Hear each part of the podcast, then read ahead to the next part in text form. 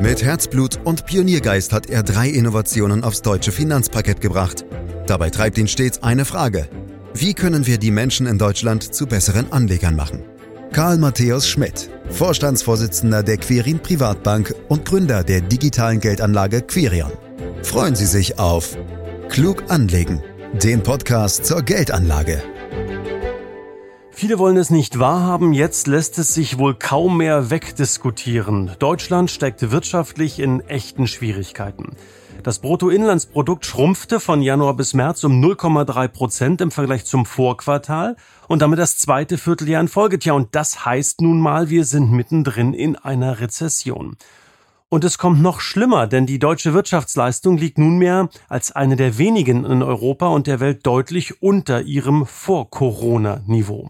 Und so werden die Stimmen aus Teilen von Politik und Industrie immer lauter, die den aktuellen Abschwung als Weckruf verstehen, als Weckruf jetzt endlich mehr für die deutsche Wirtschaft zu tun, als immer nur Sonntagsreden zu halten. Wir wollen tiefer in die Materie einsteigen, in diesem Podcast, den Sie überall da abonnieren können, wo es Podcasts gibt, zum Beispiel bei Spotify. Fragen an Karl Matthäus Schmidt, Vorstandsvorsitzender der Quirin Privatbank AG und Gründer der digitalen Geldanlage Quirion. Hallo Karl. Hallo Andreas. Wenn du jetzt an die deutsche Wirtschaft denkst, was war denn die Nachricht, die dich zuletzt so richtig aufgeregt hat? Naja, es gibt wirklich Nachrichten, die mich aufregen. Und zwar in der letzten Zeit war es der Vorschlag der SPD, das Ehegattensplitting für neu geschlossene Ehen abzuschaffen. Und dass man das den ganzen Leuten auch noch als Abschaffung eines Steuerprivilegs verkaufen wollte, das finde ich wirklich frech, anstatt zuzugeben, dass damit ein Steuervorteil für Familien abgeschafft wird. Aber zum Thema Steuerbelastung, ich glaube, da kommen wir sicherlich heute noch, oder? Ja, in der Tat, auf die Steuern werden wir sicherlich noch zu sprechen kommen, Karl. Zunächst aber weiter mit der deutschen Wirtschaft, die, ich habe es eingangs erwähnt, mittendrin in der Rezession steckt. Und es ist eben schon die zweite binnen kürzester Zeit. Wäre das jetzt eigentlich mal ein Grund, endlich mal ganz laut Alarm zu schlagen? Bist du auch auf der Seite derer, die darin einen Weckruf sehen? Naja, Andreas, du kennst mich doch eigentlich schon ein bisschen besser jetzt. Du weißt, dass ich kein Freund vom lauten Geschrei bin. Mit Panikmache ist niemand geholfen. Weckruf, diesen Begriff, den du gesagt hast, finde ich aber schon eher passend. Das Problem sehe ich übrigens nicht so sehr darin, dass wir jetzt schon zum zweiten Mal in eine Rezession gehen, das ist bei anderen Ländern ja auch durchaus ähnlich. Und die Corona-Rezession ist nun immerhin schon drei Jahre her. Dabei sind wir in Deutschland ja sogar besser weggekommen als viele andere Staaten. Die eigentlichen Probleme, bei denen ein Weckruf wirklich nötig ist, betreffen eher strukturelle und langfristige Aspekte unserer Wirtschaft und damit das, was man das Produktionspotenzial einer Volkswirtschaft nennt. Also die Wirtschaftsleistung, die potenziell, das heißt bei Auslastung aller Produktionsfaktoren grundsätzlich möglich wäre. Und hier steht Deutschland vor ernsthaften Problemen. Gutes Stichwort, ernsthafte Probleme, Karl. Wäre, welche sind das? Und sag uns doch einfach mal, in welche Richtung der Weckruf oder vielleicht auch die Weckrufe, wahrscheinlich müssen es mehrere sein, konkret gehen sollten. Naja, man kann das in einem Satz zusammenfassen. Deutschland muss für Unternehmen wieder ein attraktiver Investitionsstandort werden. Das sind wir nämlich nicht mehr. Nach einer Umfrage der deutschen Maschinen- und Anlagenbauer stufen nur 20 Prozent aller befragten Unternehmen Deutschland als attraktiven Standort ein. Damit nehmen wir vor Frankreich den zweitletzten Platz unter den Industriestaaten ein. Und das im Bereich Maschinenbau, der eigentlich zu den Kernkompetenzen Deutschlands gehört. Um das Problem zu lösen, müssen die Rahmenbedingungen bei uns gründlich verändert werden. Und damit sind vor allem drei Bereiche angesprochen. Erstens die Unternehmenssteuerlast. 2008 hatte Deutschland unter den G7-Staaten die zweitniedrigste Belastung der Unternehmen. Heute ist es die höchste. Zum anderen der Arbeitskräftemangel. Das ist schon jetzt ein Problem, wird sich aber in der Zukunft noch verschärfen, denn der demografische Faktor schlägt erst in den nächsten fünf bis zehn Jahren so richtig zu. Dann gehen nämlich die sogenannten Babyboomer in Rente. Und die Bürokratie, insbesondere Planungs- und Genehmigungsverfahren, dauern bei uns viel zu lange. Das ist mittlerweile ein Problem, das die gesamte Gesellschaft, aber vor allem die Unternehmen betrifft. All die drei genannten Punkte sind strategischer Natur und haben mit der aktuellen Rezession nur wenig zu tun. Sie fallen uns aber langfristig auf die Füße, wenn wir sie nicht endlich angehen. Vor allem sind das ja alles keine neuen Probleme. Sie werden nur von der Politik schon zu lange vor sich hergeschoben. Kurzfristig dagegen haben wir das Problem zu hoher Energiepreise. Zumindest dieses Problem scheint die Politik aber mittlerweile auch ernst zu nehmen. Lass uns trotzdem vielleicht äh, zunächst mal bei der aktuellen Rezession bleiben, Karl. Was sind denn überhaupt die genauen Gründe dafür? Aktuell ist das vor allem ein Konsumthema. Die privaten Haushalte leiden ja extrem unter den steigenden Preisen und weil die Lohnsteigerung das in den letzten Monaten meistens nicht aufgefangen haben, haben sich die Menschen eben beim Konsum eingeschränkt. Das ist ja auch eine völlig erwartbare Reaktion. Und dazu kommt auch noch die große Unsicherheit über die weitere wirtschaftliche Entwicklung, vor allem der Preise. Der Rückgang der Konsumausgaben hat die Gesamtnachfrage stark geschwächt. Schließlich steht der private Konsum für rund die Hälfte des BIPs. Nicht vergessen darfst du auch die steigenden Zinsen. Die spiegeln sich ja nicht nur auf der Anlageseite, sondern auch bei Krediten wieder und die sind nun mal deutlich teurer geworden. Das bremst die Kreditaufnahme und damit die kreditfinanzierten Investitionen von Unternehmen, aber auch die privaten Ausgaben. Ich würde gerne, Karl, zwischendurch eine Hörerfrage zu unserem Thema einschieben. Äh, und zwar folgende Frage. Wie entsteht eigentlich eine Rezession? Ja, von einer Rezession spricht man, wenn das Bruttoinlandsprodukt in zwei Quartalen in Folge schrumpft. Man schaut dabei auf das BIP im Vergleich zum vorangegangenen Quartal. Und in Deutschland lagen wir da im vierten Quartal des letzten Jahres bei minus 0,5 Prozent und im ersten Quartal diesen Jahres dann nochmal bei einem Minus von 0,3 Prozent. In der Regel entsteht eine Rezession durch eine Schwäche in der wirtschaftlichen Gesamtnachfrage, die dadurch hinter dem Angebot zurückbleibt. Und diese Gesamtnachfrage setzt sich zusammen aus privatem Konsum, Investitionen, Staatskonsum und Außenbeitrag, das heißt den Überhang der Exporte über die Importe. Und der private Konsum hat hier mit einem Anteil von rund 50 Prozent mit Abstand das größte Gewicht. Dann kommen Investitionen und Staatskonsum mit jeweils 20 Prozent. Der Rest von rund 10 Prozent entfällt dann auf den Außenbeitrag. Jede einzelne dieser Nachfragekomponenten kann hinter einer Nachfrageschwäche stecken, Aktuell ist eben leider der wichtigste Nachfrageteil der private Konsum. Auslöser für solche Schwächen kann alles Mögliche sein. 2008 war es die Finanzkrise, 2020 Corona und zuletzt eben der Krieg in der Ukraine, die Energiekrise und die Inflation. Naja, und das Besondere diesmal, Karl, anders als früher ist es eine Rezession bei quasi Vollbeschäftigung. Wie interpretierst du das? Werden wir Deutschen fauler? Du hast es aber einen seltsamen Zusammenhang konstruiert, Andreas. Naja, wir arbeiten vielleicht weniger ähm, und beschäftigen uns mit anderen Themen, nur nicht mit unserer Arbeit. Also das, was wir tun sollten, ist so mein Gedanke gewesen. Ja, ich kann mich noch an Zeiten erinnern, da hat es bei der Arbeitslosigkeit geheißen, dass die Leute faul seien und du stellst das jetzt in Zusammenhang mit Vollbeschäftigung. Aber um den Punkt gleich mal zu klären, dass wir angeblich fauler werden, ist, glaube ich, nicht das Problem. Die eigentlichen Probleme liegen ganz woanders, nämlich in der Steuerlast, im Arbeitskräftemangel und in der Bürokratie. Trotzdem aber sprichst du einen wichtigen Punkt an, Andreas. Wir haben nämlich wirklich eine ganz besondere Rezession, eben eine fast bei Vollbeschäftigung. Und das stabilisiert den Arbeitsmarkt trotz Nachfrageschwäche und federt den Abschwung ab. Wenn wir mehr Arbeitslose hätten, dann wäre der Konsum noch viel stärker zurückgegangen und auch die Steuereinnahmen wären deutlich geringer. Leider verhindert die Vollbeschäftigung aber auch einen kräftigen Aufschwung, weil wir im Grunde schon an den Kapazitätsgrenzen sind. Deshalb wird zum Beispiel für Deutschland in 2023 Nullwachstum prognostiziert. Damit liegen wir unter allen Industriestaaten an letzter Stelle.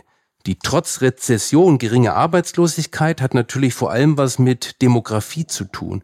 Die Baby-Boomer-Generation, also die in den 50er und 60er Jahren Geborenen, verlassen altersbedingt den Arbeitsmarkt und gehen in Rente. Dieser Prozess hat aber erst begonnen und wird in den nächsten Jahren den Fachkräftemangel deutlich verstärken. Das wird die Arbeitslosenquote unten halten, selbst wenn die Rezession noch etwas länger dauern sollte. Es ist aber gleichzeitig auch eines unserer langfristigen Probleme. Denn gut ausgebildete Fachkräfte sind für Unternehmen einer der wichtigsten Standortfaktoren. Wenn die fehlen, ist das langfristig Gift für die Wirtschaft. Denn dann wird in Deutschland nicht investiert. Und Investitionen von heute sind eben das Wachstum von morgen. Ja, jetzt hast du ja einige Gründe zusammengetragen. Ich will mich noch nicht geschlagen geben mit meinem Stichwort, werden die Deutschen fauler? Wir Deutschen, ich bin ja auch einer, völlig klar, beziehe mich ja damit ein. Es scheint doch wohl ganz offensichtlich so zu sein, Karl, dass Homeoffice beispielsweise oder eine schlechtere Bildung und Ausbildung sowie auch ein vergleichsweise hoher Krankenstand, teilweise höchster Krankenstand ever, nun jetzt einfach ihren Tribut zollen. Ja, jetzt vermischst du aus meiner Sicht schon einiges zu einem komischen Cocktail. Aber lass uns das mal auseinandernehmen, mal eins nach dem anderen. Mhm. Homeoffice ist doch nicht unbedingt was Schlechtes. Da es aber zumindest in der Breite noch ein relativ neues Phänomen ist, gibt es dazu noch keine gesicherten wissenschaftlichen Erkenntnisse. Dass das aber eindeutig zu einer geringeren Produktivität führt, habe ich noch nicht gelesen. Und auch aus meiner eigenen Erfahrung in unserer Bank kann ich das nicht bestätigen. Anders sieht es bei der Bildung und Ausbildung aus. Das ist zwar jetzt nicht der Auslöser für unsere aktuelle Rezession, aber trotzdem eines der Probleme, das wir unbedingt angehen müssen. Hier liegt ja einer der Schlüssel zur Beseitigung des Fachkräftemangels. Deutschland braucht also dringend eine wirklich durchgreifende Qualifizierungsoffensive. Übrigens nicht nur in Zukunftsbranchen, die stark digitalisiert sind, sondern gerade auch im Handwerk. Es müsste viel mehr dafür getan werden, dass dieser Berufszweig für die heutige Jugend attraktiver wird. Noch so ausgefeilte Maschinen oder Roboter können bestimmte Handwerksarbeiten einfach nicht ersetzen, sondern höchstens unterstützen. Von daher ist es wirklich ein Skandal, wenn rund 25 Prozent der Jugendlichen unser Schulsystem verlassen, ohne ausreichend lesen, schreiben und rechnen zu können. Und was den Krankenstand angeht, es stimmt zwar schon, dass der Krankenstand in den letzten Jahren auf ein Rekordniveau gestiegen ist, nämlich auf knapp sechs Prozent. Das ist der höchste Wert seit 1991, also seitdem die Werte für Ost- und Westdeutschland gemeinsam gemessen werden. Aber seit Jahresanfang hat sich das nicht weiter erhöht. Seither schwanken die Zahlen in beide Richtungen. Aus meiner Sicht hat das mit der aktuellen Rezession nichts zu tun und ist meiner Einschätzung auch kein strukturelles Problem. Nun ja, aber einige Volkswirte sagen und mahnen, es sei jetzt immerhin eine gute, eine wirklich gute Gelegenheit für die Politik, sich fiskalisch und wachstumspolitisch ehrlich zu machen. Was gehört da alles rein in dieses ehrlich machen? Was muss passieren, Karl? Also ehrlich machen, das ist, finde ich, schon mal ein guter Punkt. Ich glaube, die Politik muss zunächst einmal die Realitäten zur Kenntnis nehmen. Über die sind sich die Ökonomen ziemlich einig. Erstens, wir haben es bereits seit rund fünf Jahren mit einem Rückgang der Industrieproduktion zu tun. Also genau mit dem, womit derzeit unter dem Schlagwort Deindustrialisierung Panik verbreitet wird. Ich habe da mal zwei Zahlen dazu. Seit 2018, den Höhepunkt der Industrieproduktion in Deutschland, ist sie um knapp acht Prozent gefallen. Zwischenzeitlich im Corona-Lockdown sogar um 28 Prozent. Und das wird sich auch in Zukunft nicht ändern, eher sogar noch beschleunigen. Schon allein deshalb, weil wir es verstärkt mit einem Fachkräftemangel zu tun haben werden. Das wäre dann keine Katastrophe, wenn es uns gelingen würde, dass vor allem energieintensive Bereiche wie Chemie, Papierherstellung und Metallverarbeitung abnehmen. Dafür aber im Gegenzug Industrien entstehen würden, in denen eine extrem hohe Arbeitsproduktivität vorherrscht und das sind in erster Linie Dienstleistungen im weitesten Sinne, vor allem sogenannte wissensintensive Dienstleistungen. Das setzt eben eine gute Bildung voraus. Nur wenn das gelingt, können wir beim rückläufigen Gesamtangebot an Arbeitskräften unseren Wohlstand halten. Denn an einer ökonomischen Realität kommt man nicht vorbei. Steigender Wohlstand ist nur möglich, wenn man entweder mehr oder aber produktiver arbeitet. Dass in Deutschland in Zukunft mehr gearbeitet wird, ist aufgrund unserer demografischen Entwicklung im Grunde ausgeschlossen. Wir müssen also vor allem dafür sorgen, dass sich bei uns Industrien ansiedeln, die eine hohe Arbeitsproduktivität aufweisen. Und damit sind wir wieder bei dem Thema Attraktivität Deutschlands als Investitionsstandort und den drei Problemen, die dem entgegenstehen. Fachkräftemangel, Bürokratie und Unternehmensbesteuerung. Es führt kein Weg daran vorbei. In all diesen Bereichen muss die Politik aktiv werden, wenn der Wohlstand in Deutschland zumindest gehalten werden soll. Denn wie gesagt, Investitionen von heute sind das Wachstum von morgen. Wir haben eingangs gesagt, Karl, dass wir nochmal auf die Steuern zu sprechen kommen. Das möchte ich an dieser Stelle tun. Steuerbelastung natürlich, Riesenthema in Deutschland. In welchem Bereich sind denn Entlastungen? Also wir wollen natürlich das ein Stück weit zurückdrehen. Deiner Meinung nach wichtiger? Also eher auf Ebene der Unternehmen, sagen wir mal Körperschaftssteuer, Gewerbesteuer oder eben auf Ebene des persönlichen Einkommens? Also Entlastungen sind meiner Einschätzung auf beiden Ebenen wichtig. Wenn ich aber an den Investitionsstandort Deutschland denke, dann wäre eine Steuersenkung für Unternehmen zur Wettbewerbsstärkung schon extrem hilfreich. Denn der Wettbewerbsnachteil ist schon immens. Und das, obwohl die Unternehmenssteuern eine Zeit lang kräftig zurückgegangen sind, nämlich von über 50 Prozent auf rund 30 Prozent in den Jahren 1999 bis 2011. Seitdem bewegt sich aber fast nichts mehr und viele Länder sind in der Hinsicht an uns vorbeigezogen. Die Gesamtsteuerbelastung zum Beispiel ist in Deutschland im europäischen Vergleich hinter Malta mit rund 30 Prozent am höchsten. Italien hat zum Beispiel 24 Prozent, Großbritannien 19 Prozent. Bei der Einkommensteuer haben wir ähnliche Probleme. Schon bei relativ geringen Einkommen haben wir eine ungeheure Belastung der Arbeitseinkommen mit Steuern und Sozialabgaben. Nach Belgien rangiert Deutschland unter allen 38 OECD-Mitgliedstaaten auf Platz zwei. Die sogenannte Abgabenquote liegt für ein verheiratetes Paar mit Kindern durchschnittlich bei 40,8 Prozent. Höher ist die Belastung nur in Belgien mit 45,5 Prozent. Der Schnitt aller OECD-Staaten liegt bei 29,4 Prozent. Das ist nicht gerade ein großer Anreiz für hochqualifizierte Fachkräfte nach Deutschland zu kommen. Lass uns bitte auf die Anlegerseite wechseln, Karl. Was bedeutet die Rezession nun für die Geldanlage? Wie kann ich mein Geld während einer Rezession schützen? Eine Rezession hat auf Aktienmarktbewegungen erstmal keine eindeutige Auswirkungen. Viele denken, es ist ausgemacht, dass bei einer wirtschaftlichen Abschwächung die Kurse fallen müssen. Das stimmt aber nicht. Oft sind die Kurse sogar mitten in einer Rezession gestiegen. Es gibt immer mögliche positive Einflüsse auf die Märkte, die die negativen Effekte einer Rezession überkompensieren können. Im Moment ist es ja zum Beispiel so, dass viele große Unternehmen trotz Rezession noch gutes Geld verdienen. Und manchmal fallen die Kurse auch schon im Vorfeld einer Rezession, um dann während einer Rezession schon wieder zu steigen, weil die Aussicht auf Besserung besteht. Und wenn Notenbanken in einer Rezession die Zinsen senken, kann das die Aktienmärkte auch beflügeln.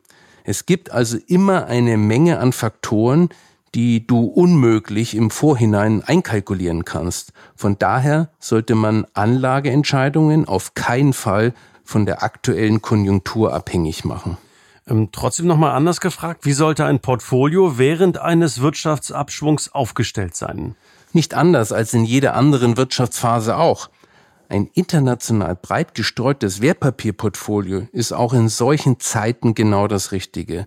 Auch wenn das erstmal komisch klingt, weil es der Wirtschaft ja dann nicht gut geht. Aber natürlich können die Aktienmärkte in einer Rezession stark fallen, was übrigens schon lange nicht mehr passiert ist, aber zum Beispiel in der Rezession 2008 bis 2009 sind die Märkte um 37 Prozent gefallen. Trotzdem haben Aktienmärkte bis dato noch jeden Wirtschaftsabschwung gut überstanden. Langfristig kannst du von einem globalen Aktienportfolio im Schnitt rund sieben Prozent pro Jahr an Rendite erwarten. Und das schließt alle Rezessionsphasen mit ein. Darüber hinaus sollte man trotz einer Rezession einfach weiter investieren, Karl, oder kann man da vielleicht auch mal ein Päuschen einlegen? Hinter der Idee, mal eine Pause beim Investieren zu machen, steckt letztlich immer die Vorstellung, es ist Krise, da steige ich lieber aus. Wenn die Luft rein ist, kann ich ja wieder einsteigen. Und das habe ich dir oft erzählt, das funktioniert leider nicht.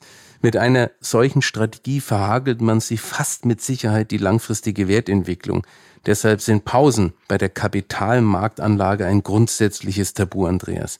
Gerade Durchhaltevermögen ist einer der wichtigsten Punkte bei der Geldanlage. Weder weißt du, wann eine Rezession anfängt und aufhört, noch weißt du, ob sie dem Markt tatsächlich schadet. Seine Anlage also von positiven oder negativen Konjunktureinschätzungen abhängig zu machen, kostet am Ende nur Geld und damit Rendite. Lass uns einen Blick nach vorn wagen, Karl. Ähm, mit Blick auf die deutsche Wirtschaft, ist denn da Besserung im zweiten Halbjahr in Sicht? Da gibt's ja immer Frühindikatoren, aus denen man das eine oder andere ablesen kann. Was sagen die? Die sind aktuell noch eher schwach. Im Einzelhandel und bei den Industrieaufträgen und Umsätzen sah es zuletzt zwar noch gut aus. Der Handel profitierte von den steigenden Löhnen bei sinkender Inflation und die Industrie zehrten noch von hohen Auftragsbeständen. Aber bereits im Frühsommer liefen der Außenhandel und die Produktion schon nicht mehr so gut. Auch die Stimmung ist weiter schlecht, sowohl bei Unternehmen als auch bei Haushalten. Viele Unternehmen sind aktuell noch zurückhaltend, was du am IFO Geschäftsklimaindex ablesen kannst. Und auch die Konsumentenstimmung ist noch gedrückt. Einige Wirtschaftsforschungsinstitute gehen sogar davon aus, dass wir auf Gesamtjahressicht eine leicht schrumpfende Wirtschaft haben werden, weil die Auslandsnachfrage vorerst wohl weiter schwach bleiben wird. Speziell in der Industrie kommen aktuell zu wenig neue Aufträge rein und die hohen Zinsen belasten auch erstmal weiter, was vor allem die Bauindustrie trifft. Besonders bitter dabei, die meisten Institute rechnen damit, dass Deutschland unter allen Industriestaaten das Wachstumsschlusslicht sein wird. An der Spitze wird wieder China gesehen mit immerhin 6% Zuwachs. Der OECD-Durchschnitt liegt dagegen bei 1,4 Prozent plus. Also wenig erbauliche Aussichten, was die offiziellen und aktuellen Frühindikatoren anbelangt. Karl, jetzt kommen wir mal zum eigentlich wichtigen Indikator, dem Karl-Indikator. Was sagt dein Bauchgefühl? Oh weh, ich glaube, ich muss wieder weniger essen, Andreas. Aber im Ernst, ich glaube, dass wir aktuell vor allem strukturelle Probleme haben. Und zwar genau die Probleme, über die wir schon gesprochen haben. Und diese Probleme stehen auch hinter der aktuellen konjunkturellen Lage. Solange wir die nicht lösen, werden wir unter den Schlusslichtern bleiben. Und zwar bei Vollbeschäftigung wegen unserer demografischen Lage, aber trotzdem bei stagnierender Wirtschaft. Aber ich will auch hier nicht zu schwarz malen. Alle Probleme, denen sich Deutschland gegenüber sieht, lassen sich lösen. Man muss halt auch nur wollen und dazu muss man sie erstmal zur Kenntnis nehmen und dann konsequent ohne Parteiideologie angehen. Ja, Karl, dein Wort, in der Tat. Aber wenn wir schon beim Bauchgefühl sind, wo lässt du denn deinen Bauch sprechen und wo deinen Kopf? Gemeine Frage. Also hm. bei meinen Kindern, da bin ich natürlich schon auch intuitiv unterwegs und es bleibt auch so, unternehmerische Entscheidungen, die muss man schon möglichst rational treffen. Aber wenn ich ehrlich bin, äh, da schwingt auch immer ein bisschen Intuition mit. Und ist auch, glaube ich, gut so. In der Tat, also Lebenserfahrung, Berufserfahrung ist da sicherlich durch nichts zu ersetzen, auch wenn es darum geht, ein Unternehmen durch rezessive Zeiten zu steuern. Das war unser Thema, meine Damen, meine Herren. Rezession 2.0, Weckruf Rezession, worauf kommt es jetzt an? Antworten von Karl Matthäus Schmidt in diesem Podcast klug anlegen, den Sie gern mit Ihren Freunden und Bekannten teilen können, denen das Wissen auch selbstverständlich weiterhelfen kann. Sie dürfen uns bewerten. Sie dürfen gerne natürlich auch diesen Podcast abonnieren, der jeden Freitag erscheint. Und Sie dürfen uns Fragen stellen unter podcast.quirinprivatbank.de. Weitere Infos unter www.quirinprivatbank.de. Und für heute sage ich dann herzlichen Dank fürs Lauschen. Das war Klug anlegen. Der Podcast zur Geldanlage der Quirin Privatbank mit dem Vorstandsvorsitzenden Karl Matthäus Schmidt. Wir freuen uns über Ihre Rückmeldungen und Themenwünsche, die Sie uns gerne an podcast.querinprivatbank.de senden können. Die Querin Privatbank steht für echte Unabhängigkeit, da sie auf Provisionen und hauseigene Produkte verzichtet. Das innovative Anlagekonzept Markt, Meinung, Wissen beruht auf bewährten Erkenntnissen der Finanzmarktforschung und investiert frei von Prognosen in den weltweiten Kapitalmarkt. Die Bank unterstützt interessierte Anleger bei der Altersvorsorge und dem langfristigen Vermögensaufbau. Mehr Informationen erhalten Sie unter querinprivatbank.de.